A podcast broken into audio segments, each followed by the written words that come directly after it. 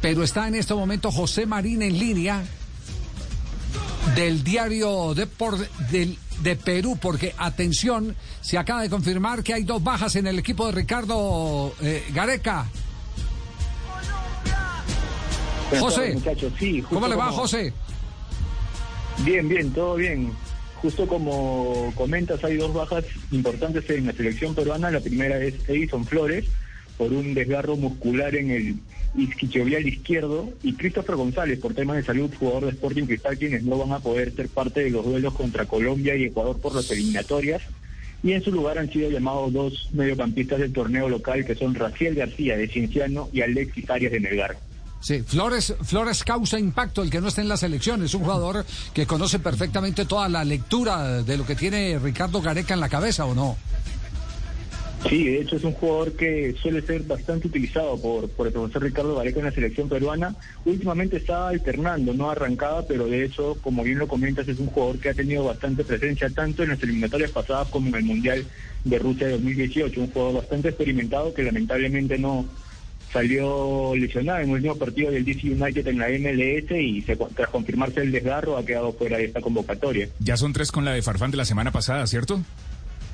Exacto, exacto. Jefferson no fue llamado por por el mismo tema, por una lesión en la rodilla que no pudo superar y con eso ya son tres bajas las que tiene Ricardo Vareca para esta fecha doble. Muy bien, José, le agradecemos mucho el que nos haya compartido esa última noticia. Eh, eh, tres bajas en la última semana para el equipo de Ricardo Gareca, Perú que será el próximo rival de Colombia en el estadio, eh, el- es el Estadio Nacional, ¿cierto? Donde se va a jugar. Sí, en el, Sí. en el Estadio Nacional se juega. Ok. A las nueve de la noche, ahora local. Ok, José, un abrazo, muchas gracias. Ese estadio sí que le ha traído Listo, un buenos, abrazo muchachos. Un buenos abrazo, resultados gracias. a Colombia, Javier. ¿Qué? ¿El Ese Estadio estadio Nacional? nacional, sí. Bueno, y clasificamos a Rusia. El Estadio Nacional, sí, y el de la U también. El primer triunfo de Reinaldo Rueda fue en el, en el estadio de la U, el, el grandote también. Sí, No, fue fue, en el Nacional. en el Nacional. Claro, yo cubrí ese partido, Javier. El del, Sí, el el del del 12, 2-0, el de del los, 2-0. de los goles de, de los goles de, de- De Freddy eh, de Totono Totono Grisales. Grisales, sí. Y el otro fue de Frankie Oviedo. sí. Sí, los dos fueron en el Nacional. Y la pareja de centrales eran los compadres, me acuerdo. Iván Ramiro Córdoba y mm, Mario Alberto Mario Yepes. Alberto Yepes. Mario Alberto Yepes, eh, usted, usted lo llama compadres porque la relación existe No, o porque son compadres en la vida real. Ah, sí, son compadres, sí. Ah, Mario, sí, Mario es De eso fue la nota en esa oportunidad. Sí, Mario, Mario que le cargó una niña. Una niña ah, a, A Iván Ramiro a Iván Córdoba. Ramiro Córdoba. no sé si fue Paloma o...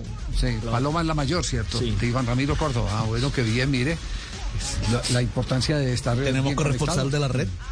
No, no, yo no fui, yo no fui, yo no fui. Tranquilo, Fabio, que, tranquilo, Fabio, que el camino es largo y culebrero.